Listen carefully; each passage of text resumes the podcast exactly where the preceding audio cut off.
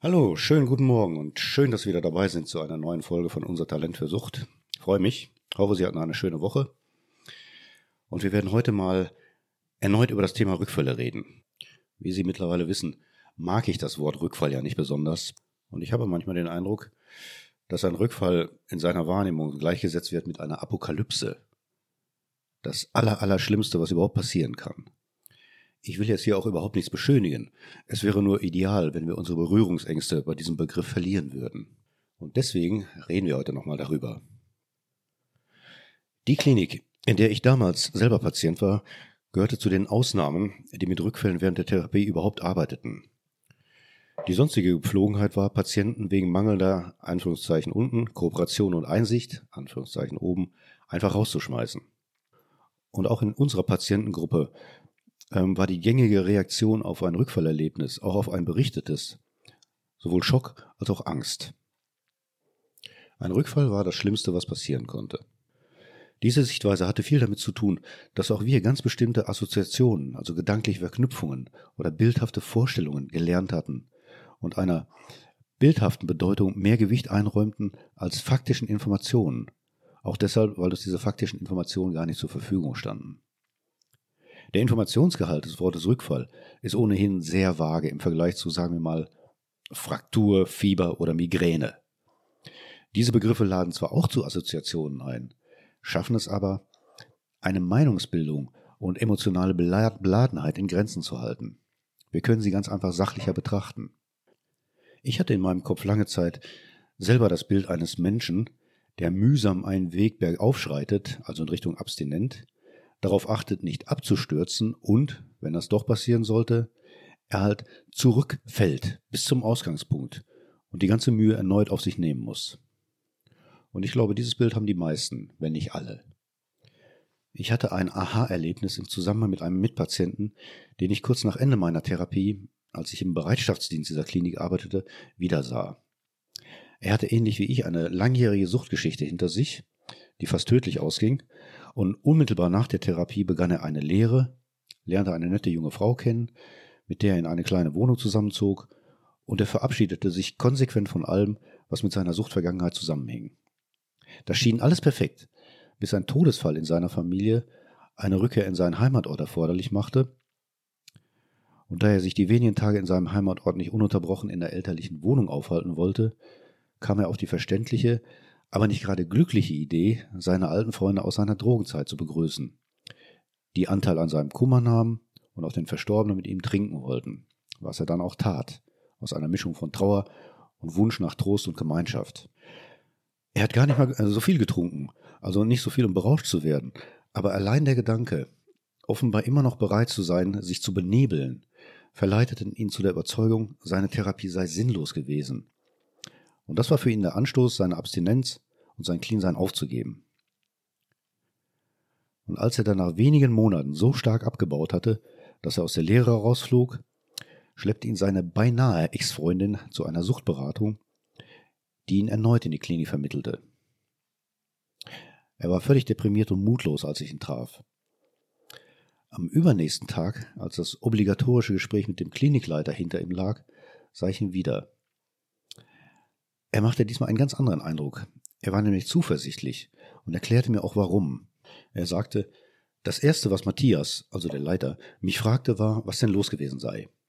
Ich habe es ihm erklärt und gesagt, die letzte Therapie war wohl nix. Ich muss nochmal von vorn anfangen.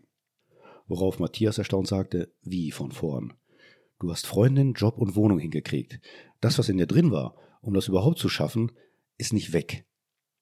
Wenn überhaupt, hat das Ganze bloß noch nicht ganz gereicht. Wir fangen nicht von vorne an, wir machen da weiter, wo du aufgehört hast. Das war für mich damals eine überraschend einleuchtende Art, mit einem Rückfall umzugehen. Mir dämmerte, dass diese Bergmetapher mit dem steilen, dornreichen Weg nach oben nicht gerade das hilfreichste Bild ist. Als ich später einige meiner Therapeuten darauf ansprach, gaben sie mir uneingeschränkt recht. Ich merkte aber gleichzeitig, dass sie zurückhaltend mit der Vermittlung alternativer Sichtweisen sein wollten, und zwar aus Vorsicht. Wie gesagt, die Arbeit mit Rückfällen während einer Therapie wurde häufig noch skeptisch gesehen. Auch von den Stellen, die die Therapien bezahlt haben. Und stieß manchmal sogar auf öffentlichen Widerstand. Man befürchtete wohl, eine andere Sichtweise als die, ihn als Misserfolg zu betrachten, würde ihn verharmlosen und einer Suchttherapie die nötige Ernsthaftigkeit nehmen. Oder noch schlimmer, zu Rückfällen geradezu einladen. Vergessen wir nicht, das war in den 80er Jahren und Alkoholabhängigkeit als anerkannte Diagnose war gerade mal über 20 Jahre alt. Historisch gesehen war das gestern. Ich persönlich würde die Metapher eines Berges, den man zur Erlangung von Abstinenz besteigen oder sogar überwinden muss, durch eine andere ersetzen, wenn wir schon bei Metaphern bleiben wollen. Metaphern haben den Vorteil, dass sie leicht begreifbar sind. Sie bilden zwar die Realität nicht ab, können sie aber sehr vereinfachen und nachvollziehbarer machen. Die Schwierigkeit liegt nur in ihrer Interpretation. Objektiv können sie ja nie sein. Eigentlich kommen sie der Realität oft nicht einmal nahe. Ich empfand die spätere Veränderung meines Suchtlebens in Richtung Abstinenz nicht als Bezwingung eines Berges oder ähnlichem, schon deshalb nicht, weil ich nicht die Vorstellung eines zu erreichenden Zieles, wie zum Beispiel einen Gipfel im Kopf hatte. Für mich begann ein Weg, angefangen in einem kleinen beengten Mikrokosmos, der mich in einen größeren Kosmos bringen sollte, mit mehr Möglichkeiten. Ich dachte also sozusagen horizontal und nicht vertikal. Mir erschien das ganz selbstverständlich und passend, weil das Leben für mich in meiner Vorstellung auch kein Aufstieg war, sondern ein Voranschreiten. Bezogen auf die Sucht und die Gesundung in Richtung einer abstinenten Lebensweise bedeutet eine Veränderung das Verlassen eines sehr vertrauten Raumes und das Aussuchen mehr oder weniger unbekannten Terrains. Und jeder von uns weiß, wie man sich in unbekanntem Gelände verhält. Vorsichtig, aufmerksam und mit Bedacht. Und das ist auch richtig so. Trotzdem kann es vorkommen, dass man strauchelt und fällt. Vielleicht aus einer Fehleinschätzung heraus, aus Überschätzung, Gedankenlosigkeit oder einer Überforderung, weil der eingeschlagene Weg noch zu schwierig war und sich ein Umweg als günstiger herausgestellt hätte. Was tun Sie denn, wenn Sie stolpern und hinfallen? Sie stehen wieder auf. Dann untersuchen Sie die Stelle, um herauszufinden, warum Sie gestolpert sind, und gehen mit diesem Wissen weiter. Aber Sie bleiben nicht liegen und werden auch nicht wie beim Monopoly wieder auf das Los gesetzt. Ihr neuer Startpunkt ist dort, wo Sie gestrauchelt sind. Wenn wir das jetzt als Bild für Rückfälle benutzen wollen, müssen wir natürlich trotzdem etwas differenzieren. Das unbekannte Gelände in das sie sich aufmachen, hat ja nicht ausschließlich physikalische Merkmale wie ein Wanderweg. Also Metaphern haben ihm ihre Grenzen. Trotzdem spielen diese physikalischen Dinge auch eine Rolle. Neue Menschen werden kennengelernt, neue Orte aufgesucht, neue Dinge getan. All das findet in einer physikalischen Umwelt statt, wie auf einer Entdeckungstour. Aber eine noch größere Rolle spielen die inneren Erfahrungswelten mit ihren Gedanken Vorstellungen und Erwartungen. Sowohl Erwartungshaltungen als auch die Beurteilung meiner Fähigkeiten ändern sich mit den Erfahrungen, die ich mache. Jede neue Erfahrung und wie ich sie bewerte, hat Einfluss auf zukünftige Einschätzungen meiner Möglichkeiten und meiner Fähigkeiten. Diese Änderung der Selbsteinschätzung ist allerdings nur dann möglich, wenn ich nicht in alten Mustern verhaftet bleibe. Ganz einfach deshalb, weil Erfahrungen sich dann nur wiederholen und immer wieder auf die gleiche Weise bewertet werden. Ungünstige Erfahrungen wie ich kann eben nichts anderes tun, werden sozusagen immer wieder bestätigt. Ich muss mich also darauf einlassen, mich dem Unvertrauten anzunähern, damit es mir schließlich vertraut wird und vielleicht sogar ein neues Muster entsteht. Und es ist nicht leicht, sich Unbekanntem auszusetzen. Sowas tun wir alle nicht gern, weil es ohne ein gewisses Maß an Unsicherheit nun mal nicht möglich ist. Wir müssen manche Erfahrungen machen, ohne auf Erfolgsnachweise in der Vergangenheit zurückgreifen zu können. Die Chance, ob und wie eine Strategie funktioniert, kann ich abwägen. Und es ist mehr als sinnvoll, sämtliche Eventualitäten einzukalkulieren. Ob eine Strategie allerdings zum gewünschten Ziel führt, weiß ich allerdings letztlich erst dann, wenn ich sie anwende und nicht, wenn ich sie einfach nur durchdenke. Und manchmal tut sie das nicht, trotz aller theoretischen Vorbereitungen und realitätsnahen Übungen. Dann passiert ein Rückfall.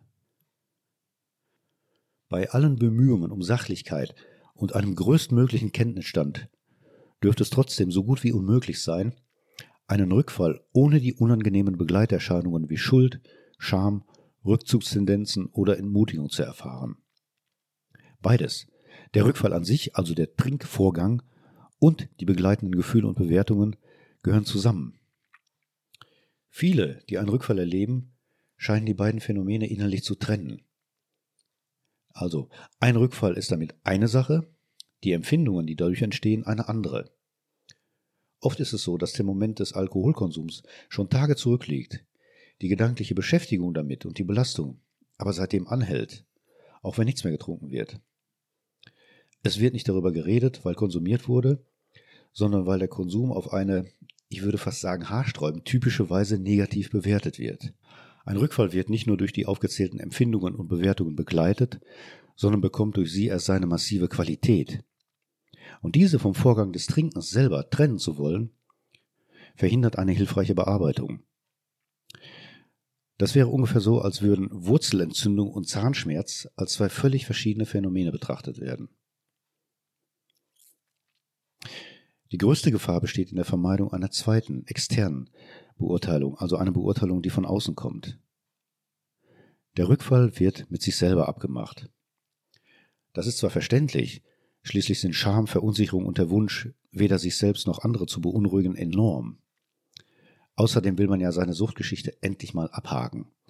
Man will nicht darüber reden. Jetzt geht es aber nicht darum, den Rückfall zu beichten, sondern vielmehr um eine Analyse, und die ist allein schwer möglich. Das wissen Sie selbst, wenn Sie kurz darüber nachdenken. Sie stellen sich selbst ja nur die Fragen, die Ihnen einfallen, und Sie kommentieren und bewerten Ihre inneren Angelegenheiten so, wie Sie es nun mal gewohnt sind bzw. gelernt haben. Das ist riskant, weil Sie damit rechnen müssen, unwillkürlich auch hier nach Suchtmustern zu handeln. Vermeiden zum Beispiel ist so ein Muster. Also eine äußere Instanz, die reguliert, ist unbedingt notwendig. Diese unangenehmen Gefühle werden, wie gesagt, da sein. Ich kenne so gut wie keinen Rückfall, der mir nicht im Zusammenhang mit diesen begleitenden Empfindungen berichtet wird. Kurz, kaum jemand wird in der Lage sein, das, was vorgefallen ist, aus einer sachlichen, emotionslosen Distanz zu beurteilen. Das ist auch gar nicht notwendig. Es sollte nur kein innerliches Aufgeben passieren, denn dann wird aus einem Rückfall mehr. Man fällt dann vielleicht nicht zurück. Dieser Ausdruck drückt eine Dynamik aus, die einfach so nicht passt. Sondern sie bleiben liegen. Besser, sie verharren und kapseln sich ein. Und auf diese Weise kann sich der Suchtmikrokosmos erneut um sie herum festigen. Das wirklich Verkehrteste, was sie tun können, ist, einen Rückfall mit sich selber auszumachen. Es gibt aber noch eine Variante, die ich ebenfalls häufig erlebe. Nach einem Rückfall mit einer, sagen wir mal, eher geringen Menge Alkohol stellen sie fest, dass anschließend die befürchtete Katastrophe nicht eintritt. Sie erleben also nicht den erwarteten unwiderstehlichen Drang zur Flasche zu greifen, sie stellen bei sorgfältiger Selbstbeobachtung auch noch fest, dass sie tagelang ohne Alkohol auskommen können. Welche Schlussfolgerung liegt denn auf der Hand? Ganz einfach. Offenbar haben sie den Konsum jetzt im Griff und die Fähigkeit erworben, ihn zu steuern. Eine fatalere Fehleinschätzung kann es meiner Meinung nach kaum geben. Ich glaube fast, die meisten Rückfälle, die dann auch eine dramatische Qualität bekommen, haben diese Dynamik. Langsam beginnend, harmlos und zunächst ohne massive Folgen. Ein Rückfall bedeutet ja nicht unbedingt das sofortige Erreichen der gewohnten 100 Prozent. Der Organismus kann sich ohne weiteres eine Zeit lang mit weniger zufrieden geben. Wenn dieser Umstand aber als eine Art Heilung fehlinterpretiert wird, dann gibt es keinen Grund mehr, sich mit der Notwendigkeit von Abstinenz auseinanderzusetzen. Und die Entwicklung des Gesundungsprozesses kommt damit ganz einfach zum Erliegen. Und das war es auch schon wieder für heute. Es hat mich gefreut, dass Sie wieder dabei waren. Wenn Sie möchten, beim nächsten Mal gerne wieder. Mittwoch, eine Minute nach acht. Sie wissen es ja. Bis dahin wünsche ich Ihnen eine schöne Woche. Bleiben Sie gesund. Machen Sie es gut. Mein Name ist Jürgen Behrendt. Tschüss.